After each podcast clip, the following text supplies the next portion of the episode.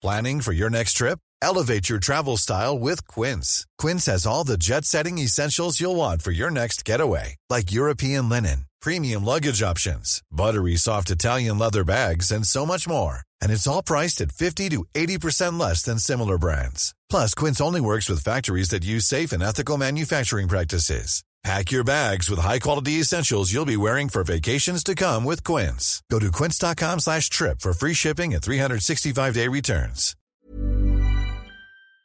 Heraldo Radio, con la H que sí suena y ahora también se escucha. Inicia. Heraldo Noticias de la tarde con Jesús Martín Mendoza. En Heraldo Radio.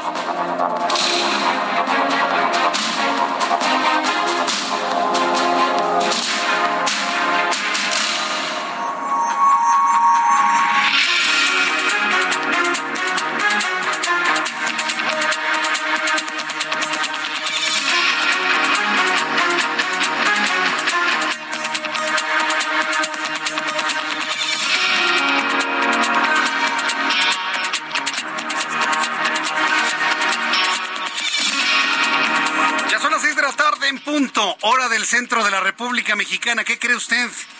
Que es el primer programa en el primer día hábil de este año 2023.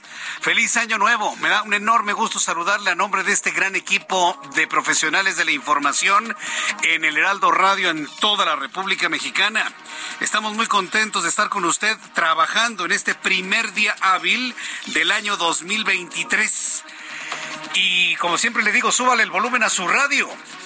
Yo soy Jesús Martín Mendoza y le tengo la información más importante que se ha generado hasta este momento. Empieza bien y de buenas el año. Y la primera noticia, así se lo digo, ¿eh? Se mantuvo la Suprema Corte de Justicia de la Nación con independencia, con honorabilidad, al elegir sí a una mujer, va a ser Norma Piña la próxima presidente, bueno ya, la presidente ya en este momento de la Suprema Corte de Justicia de la Nación, asunto de interés completamente nacional. Lejos, prácticamente se acabó la posibilidad de Yasmín Esquivel, quien en el Pleno, antes de la votación, pues llamó a los medios de comunicación, nos llamó injerencistas, ¿cómo ve? Nos dijo que no tenemos ninguna injerencia. ¿Cómo no, señor Esquivel? Usted es servidora pública y por ser servidora pública, su vida está en escrutinio de la sociedad mexicana. Y los medios de comunicación somos parte de la sociedad mexicana, por supuesto. Todos estamos bajo el escrutinio de todos, los que servimos desde el servicio público federal, en el servicio público privado, todos estamos bajo el escrutinio de todos. Entonces que no nos venga esto que la señora Esquivel está enojadísima. ¿eh? Finalmente no fue la presidenta de la Suprema Corte de Justicia de la Nación, la ministra Norma Lucía Piña. Fue elegida como la nueva presidenta de la Suprema Corte de Justicia de la Nación con seis votos a favor, convirtiéndose en la sucesora del ministro Arturo Saldívar. Norma Piña Hernández se ha convertido en la primera mujer en presidir la Suprema Corte de Justicia de la Nación en la historia. Un hecho histórico sin duda alguna. Hoy entrevisté a José Antonio Crespo en televisión y mencionó y destacó la gran rectitud, la carrera ejemplar que la ministra Norma Lucía Piña ha tenido y por lo cual de alguna manera se convierte en la presidente de la Suprema Corte de Justicia de la Nación. Es una buena noticia, ¿eh? El presidente está enojadísimo. Hoy en la mañana acusó de que hubo ministros, inclusive de los que él mencionó, que le dieron la espalda a la cuarta transformación. Dice que es más sencillo estar con los conservadores y bueno, ya sabe finalmente cómo lo hace el presidente mexicano. Es toda una historia, una historia extraordinaria la que ha ocurrido el día de hoy que nos hace tener esperanza, luz de esperanza de que hay independencia, fuerza, honorabilidad, autonomía de los poderes en nuestro país. Una buena noticia el día de hoy y todo el éxito para Norma Lucía Piña, que en los próximos cuatro años será la presidenta de la Suprema Corte de Justicia. Ah, pero no dejemos de lado, no dejemos de lado al ministro Gutiérrez Ortiz Mena, Alfredo eh, Gutiérrez Ortiz Mena. Él quedó como el presidente de la, de la primera sala de la Suprema Corte de Justicia de la Nación. Sabe todos los casos que le van a tocar al ministro Gutiérrez Ortiz Mena, uf, uf, todo el mundo estamos centrados en la, en la ministra presidente, pero espéreme tantito.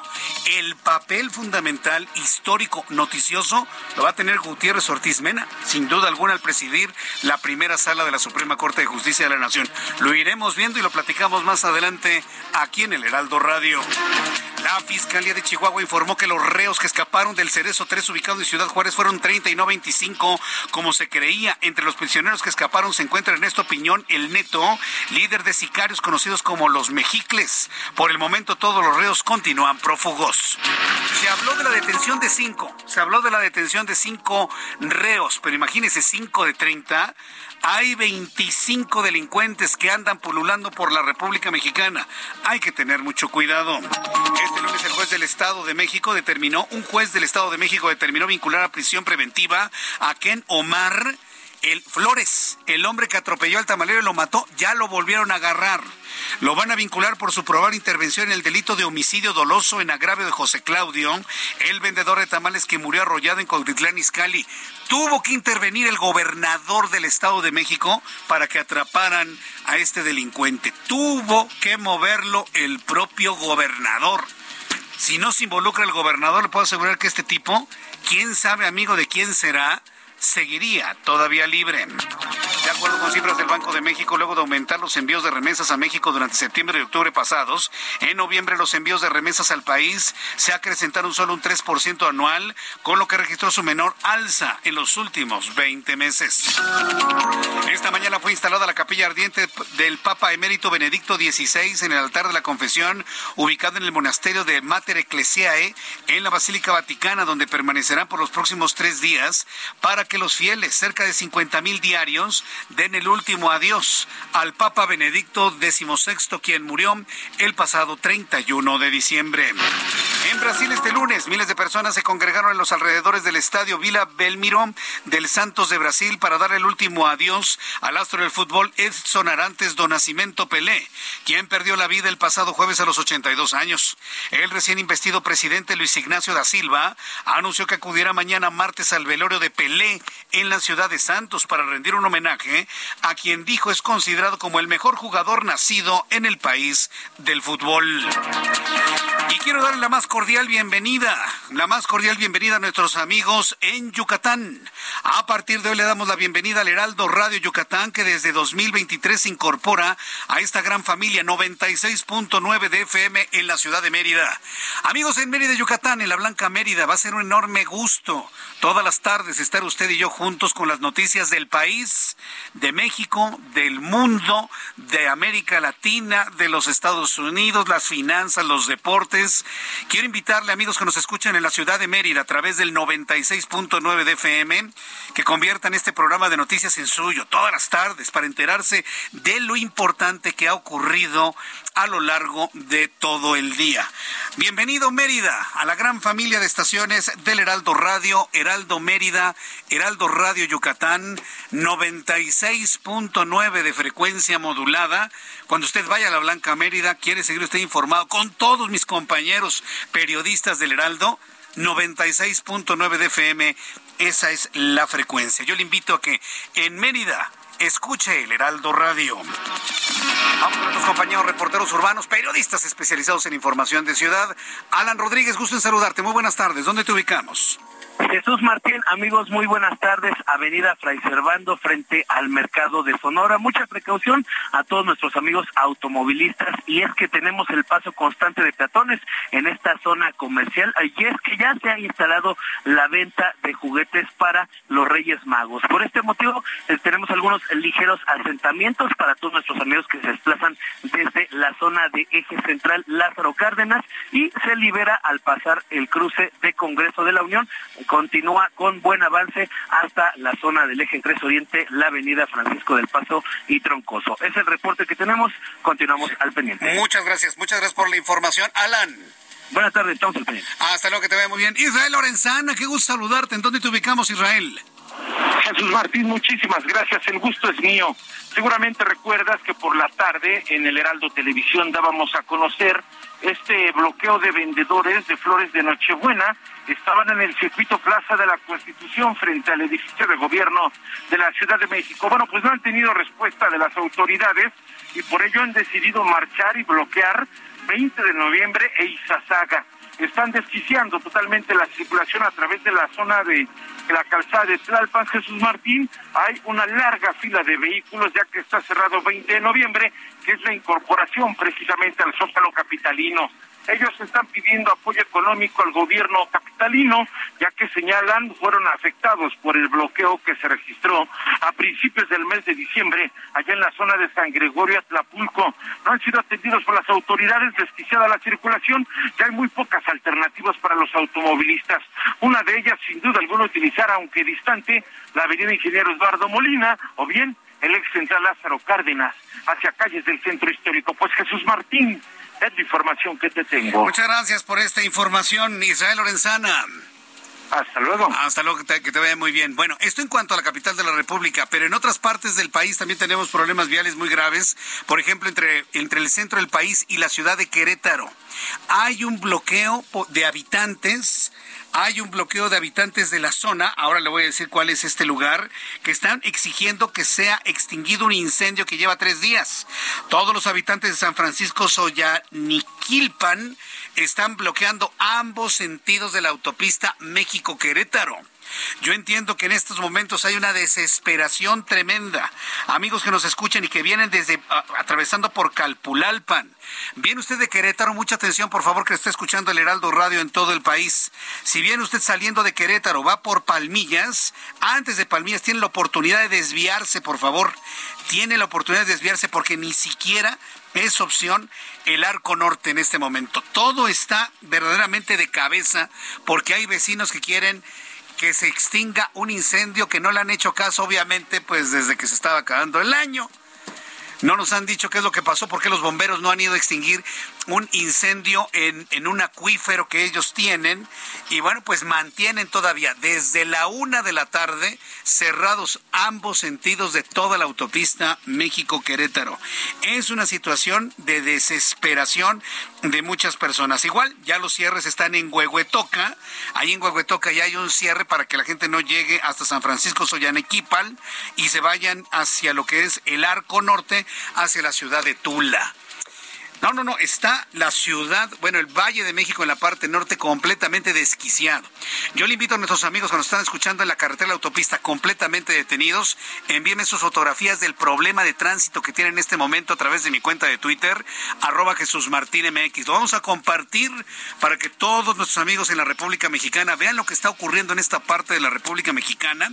Espero tener comunicación con algunos de nuestros reporteros para que desde el centro de la noticia nos informen la problemática que hay en el lugar, porque oiga, ya son muchas horas de cierre de una vía importantísima y sobre todo cuando hay una cantidad importante de vacacionistas que están regresando después de recibir el año nuevo 2023. Son las 6 de la tarde con 12 minutos hora del centro de la República Mexicana. Hoy es 2 de enero de 2023. ¿Qué sucedía un día como hoy? 2 de enero en México, el mundo y la historia. Abra Marriola. Amigos, bienvenidos. Esto es un día como hoy en la historia 2 de enero. Y hoy tenemos fechas muy interesantes para México, pero comenzamos primero en el año 366. Los alamanes cruzan el congelado río Rin en masa e invaden el imperio romano. No hay que confundir con los alemanes. No, esos son los modernos. Los alamanes eran justo en esa zona, pero todavía eran un conjunto de tribus germanas. ¡Ay, caray! 1829. El gobierno mexicano decreta la expulsión de los españoles residentes en el país. Hoy está de aniversario, aunque no lo crean, el ángel de la independencia, porque en 1902, aquí en la Capirucha, el presidente Porfirio Díaz, sí, Porfirio Díaz, puso la primera piedra de este monumento. 1912, en Alemania se inaugura el nuevo alumbrado público de gas neón. Me hubiera encantado estar ese día porque, en serio, el gas neón se ve precioso, pero imagínatelo ahora en una época en la que literalmente, literalmente nunca se había visto. 1915, en México, Venustiano Carranza expide la ley del divorcio. Gracias, Carranza, gracias. 1994. En México se libra la batalla de Ocosingo durante el levantamiento zapatista. Amigos, esto fue un día como hoy en la historia. Muchas gracias. Uy, qué voz, con qué voz inicio este año. Gracias, Abraham Arreola. Eh, tu, primera participación y muy original como siempre. Gracias Abraham Arreola por las efemérides del día de hoy. Pero voy a decir cuál es la efeméride más importante. Un día como hoy nació Giovanna Torres Martínez, nuestra coordinadora general de información. Giovanna, felicidades de parte de todos, de Manuel, de Ángel, de Alina, de Ricardo, hasta Gustavo, pero desde su casa, claro. Felicidades, Giovanna. De, mi nombre, de mi familia, te enviamos un fuerte abrazo, nuestra felicitación de cumpleaños. Usted conoce a Giovanna. Hay muchas personas que conocen a Giovanna en persona a través de nuestra transmisión de YouTube. Es, es parte de este gran equipo que le acompañamos con las noticias a esta hora. Giovanna, muchas felicidades hoy día de tu cumpleaños. Y amigos que nos escuchan por primera vez en Mérida, sepan que Giovanna Torres es nuestra coordinadora de información y hoy está cumpliendo años. Así que saludos y felicitaciones para Giovanna Torres. Muchas felicidades, Giovanna. Que sea siempre muy feliz en compañía de toda tu familia. Felicidades. Ya viene amaneciendo, ya la luz del día nos dio. Tres pasteles seguramente. Entonces, felicidades Giovanna, pásala muy bien a nombre de todos tus amigos del Heraldo de México. Bueno, son las seis de la tarde con 16 minutos hora del centro de la República Mexicana. Vamos a revisar las condiciones meteorológicas. Mucha atención, todo el país. Vamos a revisar qué es lo que va a ocurrir durante las siguientes horas. Nos ha castigado el frío, evidentemente no como a los Estados Unidos, pero ya esta onda de aire ártico, como le llamaron, que afectó de manera significativa todos los estados costeros al Golfo de México e inclusive interiores hasta Coahuila, Chihuahua se sintió el frío, inclusive aquí en el centro del país cayó nieve en las zonas montañosas como el Ajusco, el Nevado de Toluca. Por cierto, fíjese, mi compañera Yesenia Santiago tiene en su Instagram unas fotos que usted las ve y dice, no hombre, se las tomó en se las tomó en Suiza. No, a mí me sorprendió por la cantidad de nieve que hubo en el Nevado de Toluca iba con toda su familia. Yo no había visto fotos tan, tan bonitas en ese sentido. Y eso se lo platico como un ejemplo de personas que se fueron unos cuantos kilómetros de la Ciudad de México y encontraron paisajes nevados como si se tratara de Canadá. Y es que estas ondas gélidas podrían repetirse durante el mes de enero, durante este mes de enero, para que usted lo tome en cuenta, por favor. Así que no crea que porque se fue diciembre se fueron los fríos, no, para nada. Estamos entrando en la parte más cruda de este invierno 2022-2023. El Servicio Meteorológico Nacional, que depende de la Comisión Nacional del Agua, nos informa sobre los efectos del Frente Frío número 21. Eh, una línea seca y una circulación anticiclónica. En el informe meteorológico más reciente, el meteorológico informa que esta noche el Frente Frío número 21 tendrá lluvias fuertes en Sonora, intervalos en chubasco en, Baja California y Chihuahua, con posible caída de nieve en zonas serranas de Baja California, Sonora, Chihuahua y Durango. A mantener los abrigos, los impermeables y todo lo necesario para evitar el frío afuera, porque seguirá la condición de bajas temperaturas, inclusive para el centro del país. Empezamos a revisar las condiciones meteorológicas para las próximas horas y, por supuesto, Empezamos esta revisión con nuestros amigos que nos escuchan en la ciudad de Mérida, Yucatán. Amigos en Mérida, temperatura en este momento 27 grados, ya cayó la noche en Mérida, 21 grados en este momento, 32 la máxima. Gracias por escucharnos a través del 96.9 de FM en la ciudad de Mérida, Yucatán. Amigos en Guadalajara, temperatura en este momento 20 grados, mínima 8, máxima 23. En Monterrey, Nuevo León, gracias por escucharnos, 25 grados en este momento, mínima 16, 30 la máxima, aunque ya por la noche, ya eh, cercana a la medianoche, la temperatura va a bajar de manera significativa en Monterrey, alrededor de los 18 grados Celsius. En Acapulco, Guerrero, 27 grados en este momento, mínima 21, máxima 32. En Villahermosa, Tabasco, 27 grados en este momento, mínima 22, máxima 31. En la ciudad de Cuernavaca, 20 grados en este momento, mínima 12, máxima 24. Y aquí en la capital del país, en el centro del país, el termómetro está en 16 grados. Sopla fresco, de hecho la, la sensación térmica es de 15 grados, la mínima 7 y la máxima 22 grados Celsius.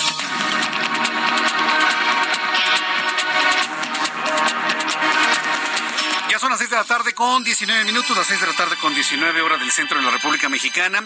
Para nuestros amigos que nos están sintonizando por primera vez, yo les invito a que entren a nuestra transmisión a través de YouTube en el canal Jesús Martín MX en Jesús Martín MX de YouTube, además de escuchar el programa, van a estar viendo ustedes eh, nuestra cabina y estaremos de alguna manera siempre en comunicación usted y yo para que lo tome en cuenta.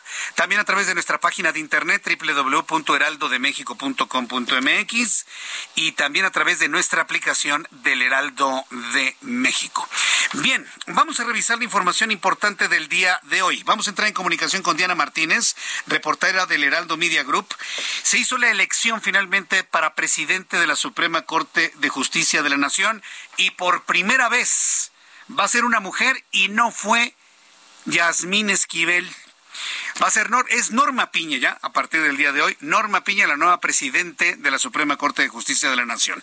Adelante con tu información, Diana. Muy buenas tardes. Así es, Jesús Martín, te saludo con gusto. La Suprema Corte de Justicia de la Nación Vive momento histórico ya que por primera vez es encabezada por una mujer.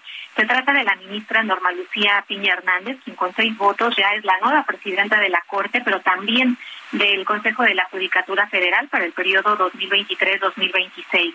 Eh, ya dio su primer discurso la ministra Norma Piña luego de rendir protesta. Ella aseguró que ahora representa no solo a los ministros y a los consejeros de la Judicatura Federal, sino también a las mujeres. Agradeció justamente a esas mujeres que no se han cansado de intentar cambios, que poco a poco arrinconan la cultura patriarcal, y también aseguró que trabajará todos los días por una sociedad más igualitaria y sin violencia contra las mujeres. Eh, Piña tiene 34 años de carrera en el Poder Judicial de la Federación. Ella fue secretaria proyectista en un tribunal colegiado, eh, después eh, secretaria de estudio y cuenta en la primera sala de la Corte, ha sido jueza y, magistrada. Eh, entre sus líneas de trabajo ella mencionó el tema de la independencia judicial, Jesús Martín. Eh, este lunes, durante la sesión eh, que fue presidida por el ministro decano Luis María Aguilar, pues la ministra eh, Yasmín Esquivel Moza le pidió la palabra eh, pues para hablar eh, sobre esta polémica por el supuesto plagio de su tesis de licenciatura. Y bueno pues ella eh, aseguró esto fue antes de la votación cuando pidió la, palabra se refirió a, estos señalamientos. Aseguró que hay quienes personas que, que por razones económicas populares o políticas quieren debilitar a la corte. Dijo que pues tienen que estar siempre abiertos al escrutinio público, pero también saber que desde los poderes tácticos existe una, una, una manipulación de la información que tiene como objetivo incidir en el proceso eh, de la presidencia de la Suprema Corte de Justicia de la Nación y que esas injerencias, Jesús Martín, constituyen un atentado contra la independencia constitucional de la labor que realizan los jueces y las juezas, así como de la de la propia corte como como institución. Pero bueno, finalmente ya hay una una nueva presidenta de la corte, no es Yasmín Esquivel, es la ministra Norma Lucía Piña Hernández. Entonces ella considera que nuestra labor informativa, porque lo que hicimos fue informar que ella plagió una tesis, es un injerencismo para la señora Esquivel. Eso fue lo que dijo hoy. Sí, y además ella dice que ya se puso a disposición tanto de la autoridad universitaria, en este caso de la UNAM, y como de, de la de la fiscalía, y que incluso ya aportó eh, pues las pruebas contundentes para para que se deslinden responsabilidades. Correcto, pues muchas gracias por la información, Diana Martínez. Muy interesante lo ocurrido hoy en la Suprema Corte de Justicia de la Nación. Muchas gracias, Diana. Buenas tardes. Hasta luego, muy buenas tardes. ¿Cómo ve usted a la señora Yasmín Esquivel? ¿Quién es Yasmín Esquivel? Ministra de la Suprema Corte, y eso si no le retiran, la, la, eh, le revocan su título. eso ya lo veremos en su momento. Porque le voy a decir una cosa, ¿eh? que ni crean, que ni crean que porque ya se eligió a otra presidente de la Suprema Corte de Justicia de la Nación, nos vamos a olvidar de Yasmín Esquivel. Y le voy a decir por qué no porque este asunto lo tiene que aclarar muy bien la Universidad Nacional Autónoma de México. ¿Injerencismo de los medios de comunicación? Entonces, ¿cómo se referirá usted, señor Esquivel, al rector de la UNAM, Enrique Graue? ¿Fue el rector de la universidad? Autónoma, Universidad Nacional Autónoma de México, la que dijo que hay evidente plagio, que el plagio es del 90% y que no va a permitir que por eh, pleitos ajenos se vulnere la honorabilidad y la credibilidad de la universidad, que no lo va a permitir. Si a los medios de comunicación que nos dedicamos a informar que la tesis de usted está igualita a la del abogado Báez, entonces ¿qué va a decir del rector? No, hombre, se lo va a acabar, ¿no? Ahora resulta que no nos podemos meter con los ministros de la Suprema ni preguntarles nada. Hágame usted el favor. Palabra que dice Yasmín, palabra que más obra en su contra. Muy mal, ministra. Mejor ya mire, espere a que la UNAM determine qué va a pasar con su título profesional. Punto. Voy a ir a los anuncios y regreso enseguida con más noticias en el Heraldo. Escucha las noticias de la tarde con Jesús Martín Mendoza. Regresamos. Heraldo Radio, con la H que sí suena y ahora también se escucha.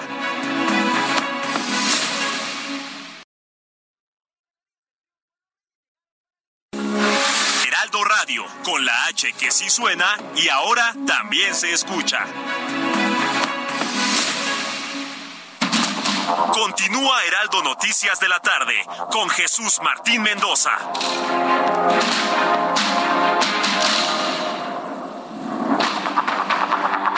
son las 6 de la tarde con 30 minutos, las 6 de la tarde con 30 horas del centro de la República Mexicana. Quiero agradecer mucho sus comentarios. Eh, me está escribiendo Teresa Teresa González Sánchez me dice buenas tardes, Jesús Martín, el mejor noticiero. Muchas gracias, muy amable. Saludos desde Guadalajara, Jalisco. Muchas gracias, Teresa. Por favor, saludos a mis nietos Mateo y Ariel de parte de su abi. Bueno, pues saludos para Mateo y para Ariel, de parte de su abuelita Teresa González Sánchez. Muchísimas gracias eh, por su sintonía y por la confianza. Me dice Marco Coello, llegó más rápido el Heraldo Radio a Mérida que el tren Maya. Ah, pues claro. No hay ni comparación, mi querido Marco. Amigos del 96.9 de FM, si, me están escuchando allá en Mérida, Yucatán, tómele una foto a su radio en la sintonía del 96.9 y me la manda a Twitter, arroba Jesús Martín MX, arroba Jesús Martín MX. Bien, pues eh, seguimos con estas reflexiones y estos comentarios en torno a la elección de presidente de la Suprema Corte de Justicia de la Nación. Varias personas me dicen, Jesús Martín es presidenta. A ver, la Real Academia lo acepta, ¿sí? Lo acepta, ¿sí? Pero está mal. Una cosa es que se acepte y una cosa es que esté correctamente dicho. Acuérdese del participio activo del verbo. La palabra presidente es un verbo en participio activo. Es el del verbo presidir. Qué bueno que alguien que preside no se le dice servidor. Porque si aplicamos la misma regla, no creo que a nadie le gusta que le digan sirvienta, ¿verdad? Bueno, sirviente, presidente, oyente, estudiante, adquirente, eh, manifestante. Todos vienen de un verbo, en este caso manifestar, por ejemplo. No dice, es una manifestanta. No, no lo dice, ¿sí? Es un manifestanto. No, es un manifestante. Esa es el participio activo del verbo.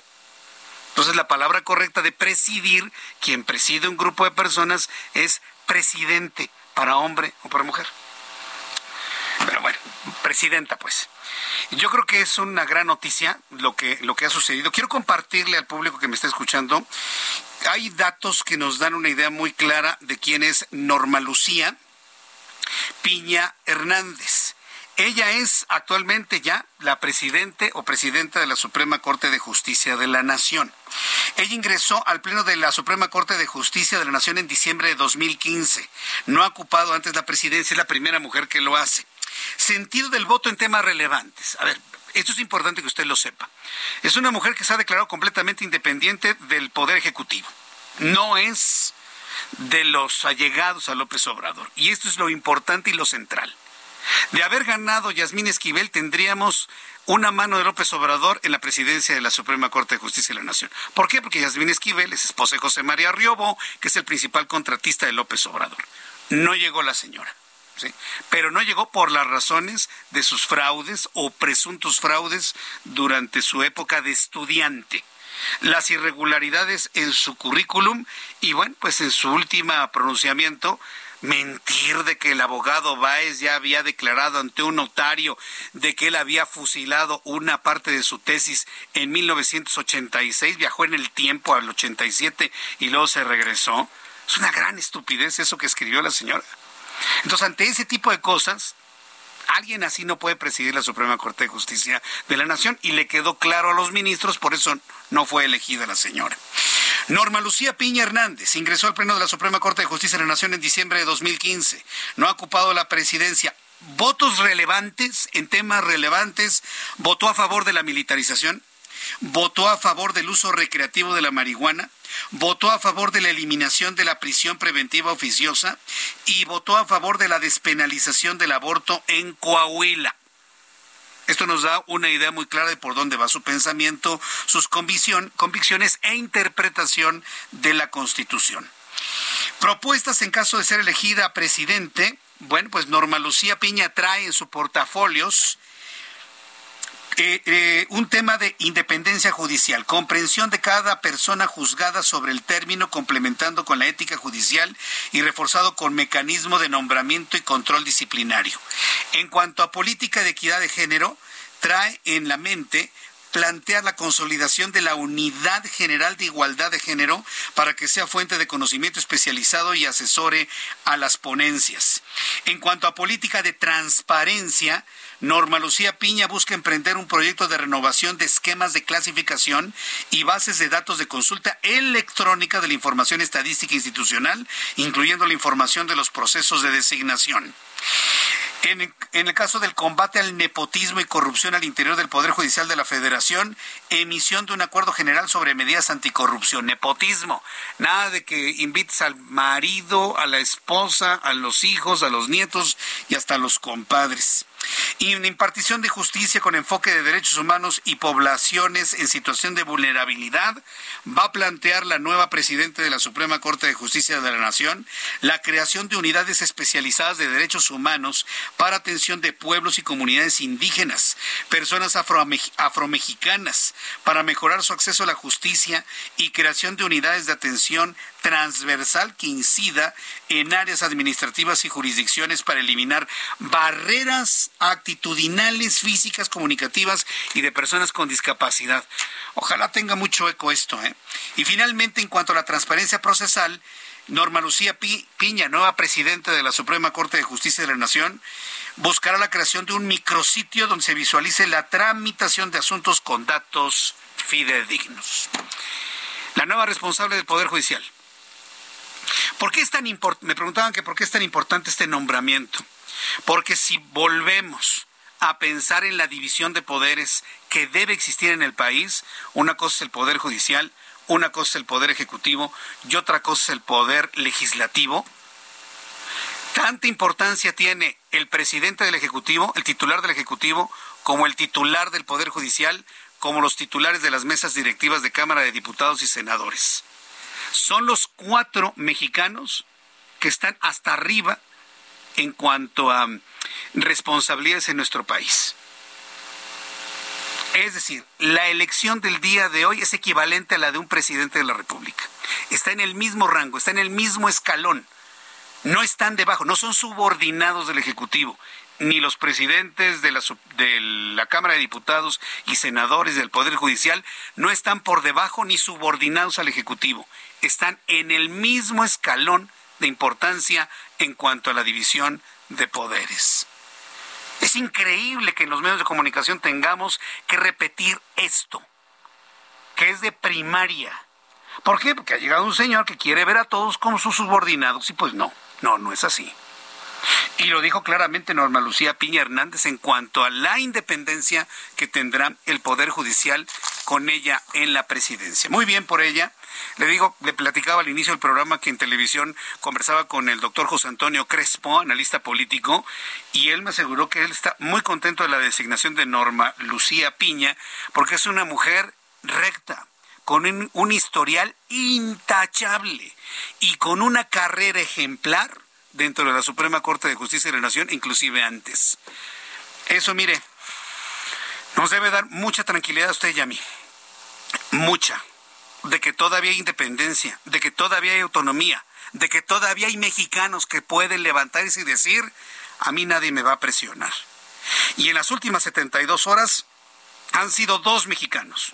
El primero, Norma Lucía Piña, en su discurso de agradecimiento y de ingreso como presidente de la Suprema Corte de Justicia de la Nación. Y el segundo, ni más ni menos, el sábado, el doctor Enrique Graue, rector de la Universidad Nacional Autónoma de México. No voy a permitir que por disputas ajenas se vulnere la honorabilidad de esta máxima casa de estudios. Contundente el rector Graue, contundente. Y gracias a lo que el rector Graue informó sobre una posible, un evidente plagio, usó la palabra evidente, evidente plagio en un 90% de la tesis, proceso que todavía está en análisis, gracias a eso, la señora Esquivel no es presidente de la Suprema Corte de Justicia de la Nación. No a latinos, no a Jesús Martín, no a mi compañero Sergio Sarmiento. Bueno, sí, que estuvimos informando, todos aquí. Fue por la contundencia del que era competente para informarlo, la propia Universidad Nacional Autónoma de México. Cuando son las seis de la tarde con 40 minutos hora del centro de la República Mexicana, al ratito volveremos a retomar este tema. Le invito para que me comparta alguna reflexión sobre ello a través de Twitter, arroba Jesús Martín MX, a través de YouTube en el canal Jesús Martín MX. Federico Guevara es nuestro corresponsal en Chihuahua. Ah, por cierto, eh, ahora que estamos hablando de otras partes de la República Mexicana, estamos buscando más información de lo que pasa en la México Querétaro amigos que están atrapados en la México Querétaro, me han estado escribiendo de que no decimos nada. Estamos en el seguimiento, estamos buscando más datos, sobre todo para saber si se pueden levantar estas personas antes de la noche. Llevan seis horas detenidos en la autopista. No crea que los hemos abandonado. Estamos buscando más datos y por favor envíeme fotografías a mi cuenta de Twitter, arroba Jesús Martín MX, para quienes nos escuchan atrapados en la México Querétaro. Ahora sí, nos vamos hasta Chihuahua con Federico Guevara. Aumenta 25 la cifra de prófugos y 17 los muertos por el motín en el Centro de Readaptación Social número 3. Adelante, Federico, ¿qué caso? Yo no recuerdo un motín tan sangriento como el ocurrido hace unas horas, Federico. Ha sido uno de los motines más sangrientos que tengamos memoria. ¿eh? Imagínense, estamos hablando de la cifra correcta, 30 fugados, 5 recuperados, por lo tanto son 25 que siguen fugados, 17 muertos. De estos 17 muertos, 17, imagínense los enfrente de usted, 10 eran custodios y los otros 7 eran reos.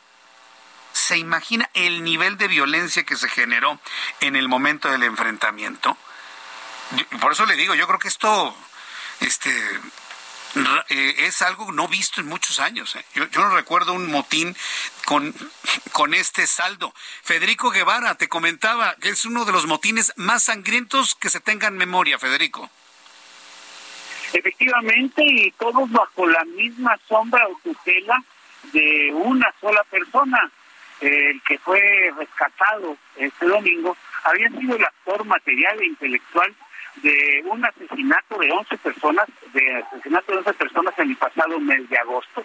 En este intento, no intento de fuga, en esta fuga, se corrobora ya que no fueron 27 los evadidos, sino 30 personas confirmadas, 20 policías fallecidos, 7 internos fallecidos, 13 personas heridas, en fin, eh, violenta incluso a grado tal que determinado momento todos los recursos de policía los metieron, a todos los guardaron en una sola celda y ahí fueron criminados como para no dejar eh, a nadie suelto. La realidad de las cosas es que por hoy Ciudad Juárez está hay retenes en todas las salidas del ciudad, aún para el sur del estado, pues, pues como se dice por aquí, demasiado tarde para este tipo de acción. Federico,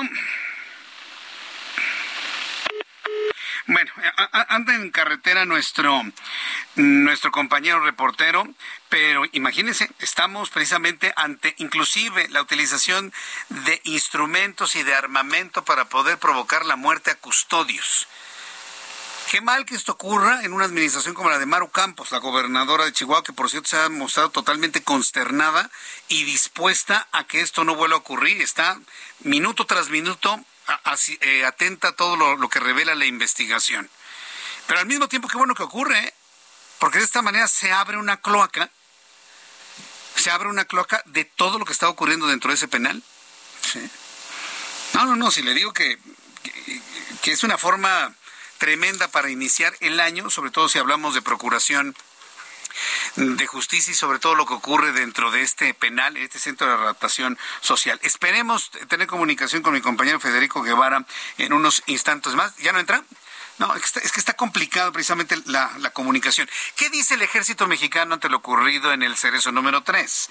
Luis Crescencio Sandoval, secretario de la Defensa Nacional, aseguró que no se cambiará la estrategia de seguridad a pesar de los actos de violencia en el penal número 3 de Ciudad Juárez, donde, bueno, ya conocemos el saldo. 17 muertos, 30 reos fugados, entre ellos Ernesto Piñón, líder de los Mexicles, que es el líder de un grupo de sicarios, fíjese. No, no, si el asunto está es, grave, es peligroso, por supuesto. Cumplió una condena por más de 200 años por delitos de secuestro y homicidio. ¿Se fugó? ¿Se fugó? Obviamente el ejército en estos momentos lo está buscando hasta debajo de las piedras. Hasta abajo de las piedras. Y evidentemente el llamado es a toda la población, a todo, a todas las personas que escuchan en la República Mexicana, para que cualquier dato que tenga para la ubicación de este hombre, Ernesto Piñón, el líder de los mexicles, lo hagan saber de inmediato al 911. Si usted tiene datos, si usted tiene información fidedigna, pero al mismo tiempo quiere hacerlo anónimo, habla al 911 y diga, quiero ser anónimo, pero yo sé, tengo este dato, ¿no? Y ya a través del 911 y de esta manera todos vamos a poder de alguna manera coadyuvar con las autoridades en Chihuahua para poder reaprender a todos los fugados luego del motín de las últimas horas. En cuanto tenga comunicación con Federico Guevara me vuelvo a poner en contacto con él. Mientras tanto son las 6 de la tarde con 45 minutos hora del centro de la República Mexicana. El 31 de diciembre, otro eh, acontecimiento histórico de importancia y trascendencia mundial la muerte del Papa emérito Benedicto XVI. Le voy a decir una cosa, siempre se dice que en estas épocas no hay noticias y vaya que si tuvimos noticias en el final del año, ¿eh? muchas. Y entre ellas precisamente el fallecimiento de Benedicto XVI, el Papa emérito, que por cierto el miércoles anterior había dicho el Papa Francisco que estaba muy grave, el Papa Benedicto que pedía una oración, que estaba muy grande. Al día siguiente la Oficina de Comunicación del Vaticano le corrige la plana al Papa diciendo, está estable, pero jamás utilizaron la palabra grave. Y el sábado fallece Benedicto XVI. Fíjense nada más que papelón, ¿no? De quien le corrigió la plana al Papa Francisco. Por lo pronto, mire, eh, ¿cuál es el impacto de la muerte de Benedicto? En la línea telefónica, el doctor Helio Masferrer Can, antropólogo de las religiones, etnohistoriador especializado en la relación entre religión y política. Doctor Masferrer, Helio Masferrer, gracias por estar con nosotros aquí en el Heraldo. Bienvenido, muy buenas tardes. Muchas gracias por poder compartir contigo y con tu público tan interesante. Muchas gracias, doctor Helio Masferrer.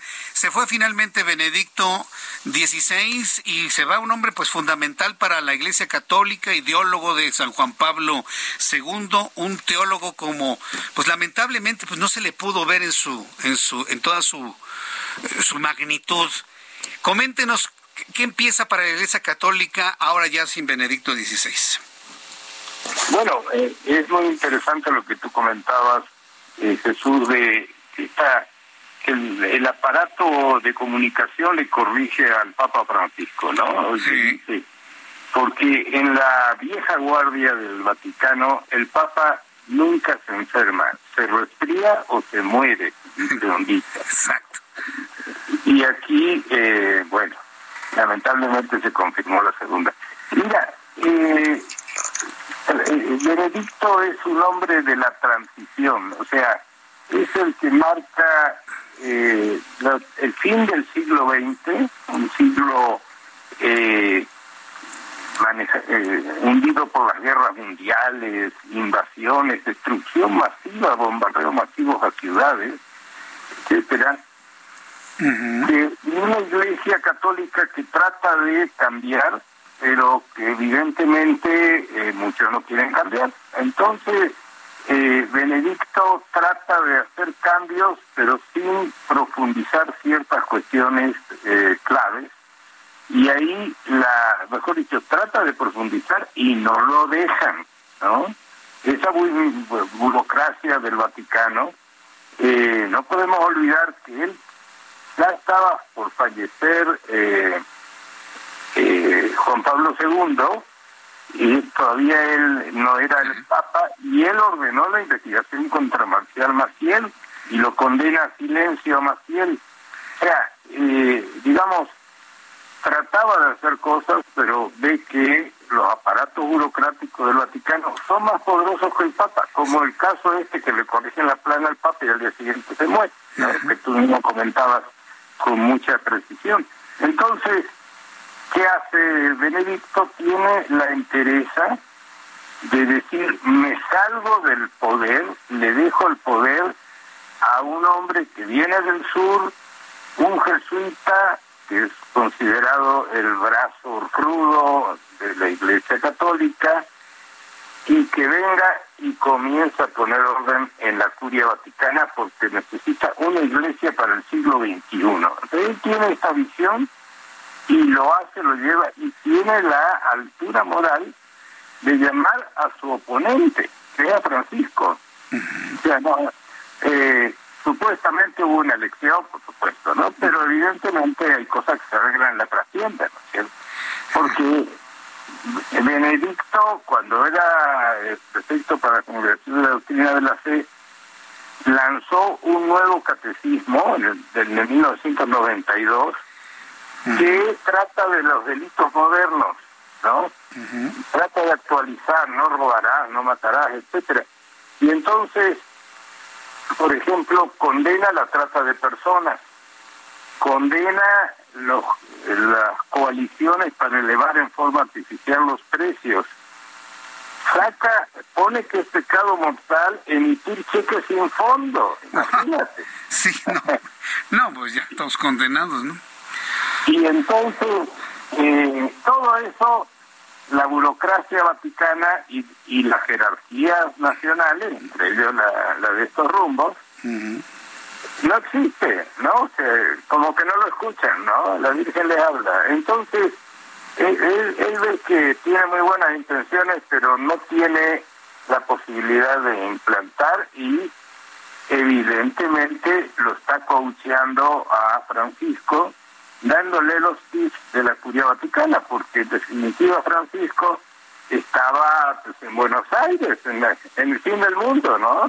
Entonces, eh, evidentemente eh, Benedicto eh, es este hombre clave en la transformación de la iglesia. Yo creo que esto es lo que debemos tener claro. Pues, doctor Helio Basferrer, yo quiero preguntarle, ¿qué, ¿qué, va a pasar con Francisco ahora sin de esta, vamos a llamarla entre comillas, compañía de, de un papa de un papa emérito, porque vaya, todo, todo ha sido histórico. La iglesia, sus cambios son por centurias, ¿no? Y nunca habíamos visto algo, esta generación habíamos visto algo semejante, ¿no? Un papa emérito junto a un papa en funciones. Ahora, por primera vez, Francisco queda solo al frente de todo este gran aparato. qué va a significar para Francisco cargar con todo ese peso? Doctor Ferrer? No, fíjate que había gente que lo quería excomulgar a Francisco, sectores ultraconservadores de la Iglesia Católica, y decían que el Papa auténtico era Benedicto, ¿no? Y entonces ahora podemos decir que en términos de, lo, de la burocracia vaticana, Francisco se fortalece, porque ahora él es el Papa, no hay otro, ¿no? No hay otro que le pueda hacer sombra, no sé si me explico. Sí, sí, sí, totalmente. en términos simbólicos, ¿no? Porque en términos concretos se reunían cada tanto, le, evidentemente lo asesoraba, etcétera, ¿no? Entonces, hacían buen equipo y además eh, nosotros tenemos una idea muy europea del poder en que el que tiene el poder es el partido, el presidente, el tiene los poderes metaconstitucionales, pero hay otros sistemas políticos en el mundo andino, los incas, tenían un sistema de dualidad del poder, incluso los aztecas tenían el Tlatoani y el Tlapichque, o el jefe militar y el, y el, y el jefe político por separado, ¿no es cierto? Entonces tenemos que pensar que puede haber otra forma de poder. ejercer el poder compartido con otro, no, no esta personalidad omnímoda, ¿no? Pues, eh, doctor Masferrer, me quedo con esto, que ahora, a partir de este momento, ahora el Papa Francisco es el Papa sin duda alguna, sin que ningún sector de la Iglesia, desde los más ortodoxos hasta los más liberales, puedan poner en duda si el Papa era Benedicto o era Francisco. Por primera vez Francisco es el Papa contundentemente y creo que esa es la gran lección que nos llevamos en este análisis. Yo le agradezco mucho, doctor Masferrer, el que me haya tomado la llamada telefónica el día de hoy. Le mando un abrazo, doctor. Igualmente, Jesús, y un abrazo también a ti y a todos los que te acompañan. Gracias. Feliz año. Feliz año 2023. Gracias, doctor, que le vaya muy bien. Doctor Helio Masferrer, antropólogo de las religiones. Ahora Francisco es el Papa. Y que no le quede duda a nadie, a alguien que haya pensado, no, el Papa es Benedicto. Ya se fue Benedicto. Hoy el Papa es Francisco. Vamos a ir a los anuncios al regreso. Le tengo más información con un resumen de noticias y todos nuestros compañeros reporteros urbanos. No te lo pierdas al regresar de los mensajes comerciales. Escucha las noticias de la tarde con Jesús Martín Mendoza. Regresamos.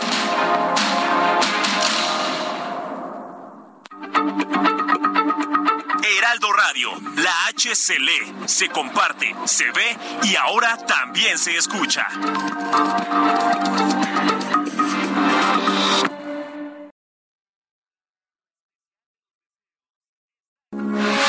Heraldo Radio, con la H que sí suena y ahora también se escucha. Continúa Heraldo Noticias de la tarde con Jesús Martín Mendoza.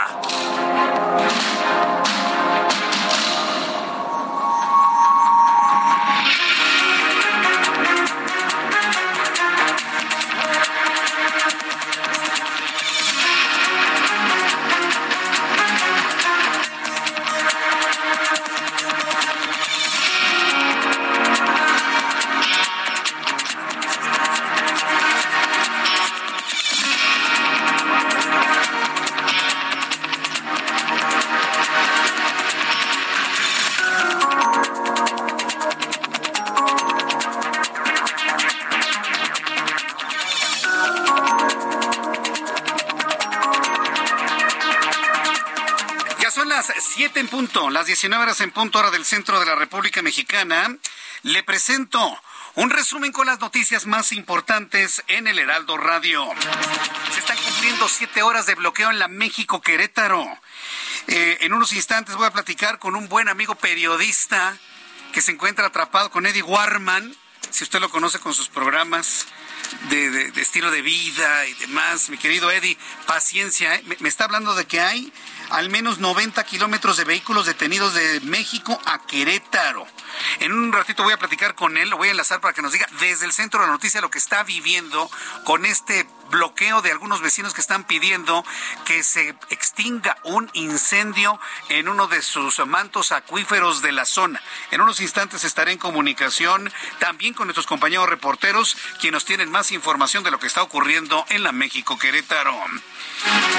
En este resumen de noticias también le informo que Luis Crescencio Sandoval, secretario de la Defensa Nacional, aseguró que no se cambiará la estrategia de seguridad a pesar de los actos de violencia en el penal número 3 de Ciudad Juárez, donde murieron 17 personas y escaparon 30 reos, entre ellos Ernesto Piñón, líder de los sicarios, los mexicles, quienes, quien cumplía una condena. Imagínense, cumplía una condena de 200 años 200 años estaba cumpliendo esa condena el eh, Ernesto Piñón, el cual se encuentra evadido de la justicia. En la ciudad de Oaxaca, autoridades del sector salud y del gobierno federal confirmaron que la muerte del niño de 7 años de edad mordido por un murciélago fue por rabia. Se ha confirmado ante las dudas de que si el niño había muerto por rabia o no. Bueno, pues informarle que el niño murió del virus de la rabia tras una biopsia cerebral realizada a la víctima. El resultado obtenido fue positivo, mismo que fue corroborado por el Instituto de Diagnóstico y Referencia Epidemiológica. Las autoridades de salud en Oaxaca están informando que el segundo niño, la hermanita, sigue en coma estacional. Ni avanza ni se perjudica su estado de salud, pero simple y sencillamente se mantiene en un estado de coma. Su deterioro cognitivo, su deterioro en el sistema nervioso central es altísimo. Sin embargo, al ratito voy a tener comunicación con Karina García que nos va a informar qué es todo lo que está ocurriendo allá en Oaxaca. Quiero informarle que el Vaticano informó que ya fue instalada la capilla ardiente del Papa Emérito Benedicto XVI en el monasterio Mater Ecclesiae, eh, donde Joseph Ratzinger vivió desde el año 2013 cuando renunció al papado. El Vaticano el Vaticano indicó que en los próximos tres días la capilla ardiente de Benedicto XVI tenga una afluencia de alrededor de 50 mil personas al día que hacen largas filas para dar el último adiós al Papa emérito. Precisamente sobre este tema, en entrevista con el Heraldo Radio, el doctor Helio Masferrer, antropólogo de las religiones, informó en entrevista con el Heraldo que el Papa Benedicto XVI trató de hacer cambios profundos en temas importantes de la Iglesia a nivel internacional. Sin embargo, la burocracia del Vaticano no se lo permitió.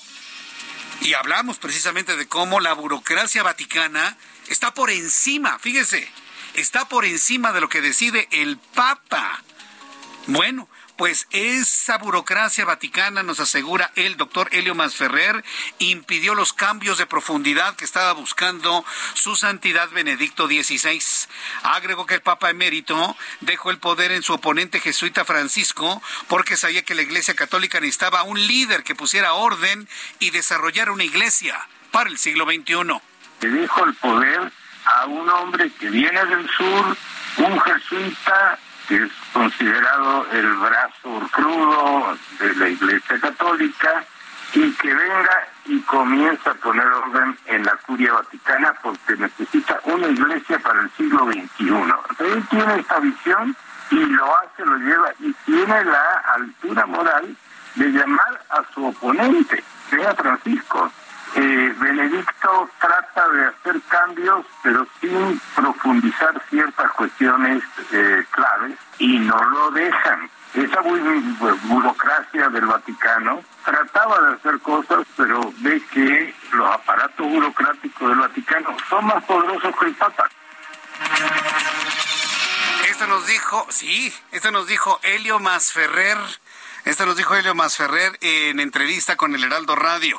En este resumen de noticias, le informo que en Nuevo León el enfrentamiento entre elementos policiales de Salinas, Victoria y civiles armados provocó la muerte de tres uniformados y dos presuntos delincuentes. Los hechos se registraron en la zona de los Villarreales, una zona de quintas ubicada en la carretera Colombia, donde los presuntos delincuentes, quienes se encontraban a bordo de ocho camionetas en convoy, dispararon a la policía provocando la reacción de los uniformados. Que en Quintana Roo cerró el 2022 con casi 4 millones de visitantes a los puertos, lo que ratifica como la entidad mexicana favorita de los turistas quienes arribaron a los puertos de Cozumel y Majagual del norte y sur del estado. La gobernadora Mara Lezama destacó que las cifras registradas a finales de 2022 en materia turística suman 30 millones de pasajeros en el aeropuerto internacional de Cancún y una ocupación hotelera de más del 90% a lo que dijo.